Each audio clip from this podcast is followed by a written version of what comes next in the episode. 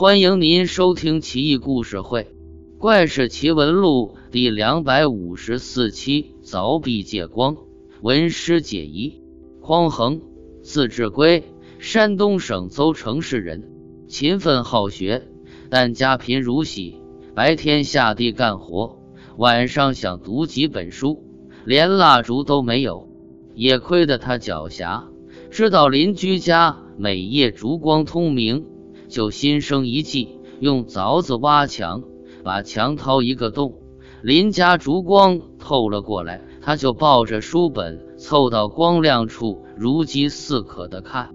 本乡有个土老财叫文不识，祖传家业富甲一方，祖上似乎是书香门第，存书不少。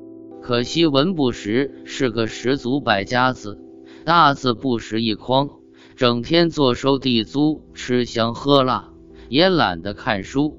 藏书楼结满蜘蛛网，都懒得打扫。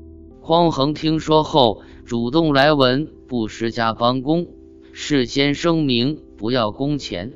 文不识也没后来的周扒皮那么黑心，还以为自己听错了，问道：“孩子，你是不是饿傻了？我这儿就算管吃住，工钱可从没克扣过人家啊。”匡衡笑道：“文老爷。”我不要工钱是真的，不过你家的书须让我看个够。文不识感慨不已，甚至有些自惭形秽。他不但同意匡衡在他家藏书楼博览群书，还资助他外出游学，遍访名师。几年后，匡衡成了远近闻名的大才子。看来文不识虽然不识字。境界却是不俗。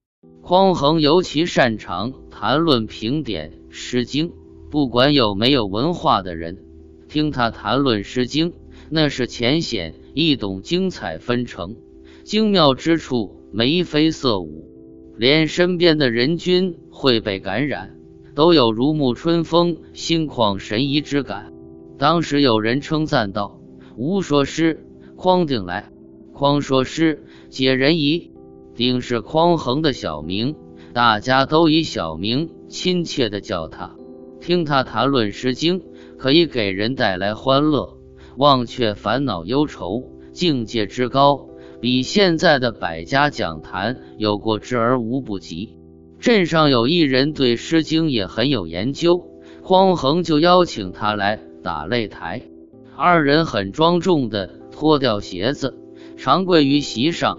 相对而坐，你一言我一语，互相辩论质疑。半斤对八两，针尖对麦芒，围观群众听得心潮澎湃，拍手叫绝，瞠目结舌，心醉神迷。最后那哥们撑不住了，理屈词穷之下，仓皇逃走，连鞋都穿倒了。匡衡棋逢对手，辩论的正过瘾呢，哪里肯放他走？赤脚下地追上那哥们，一把拉住，说道：“您别走啊，这才哪到哪啊？接着聊啊，再捞十块钱的。”那哥们红着脸说道：“没词了，我回去再读三年书，到时候接着聊。”匡衡很认真地说：“嗯，一言为定了。”这就是凿壁偷光的最原始记载。匡衡境界之高。我辈不能及。孔子闻韶乐，三月不食肉味。匡衡给人讲《诗经》，把欢乐带给大家，似乎更胜一筹啊！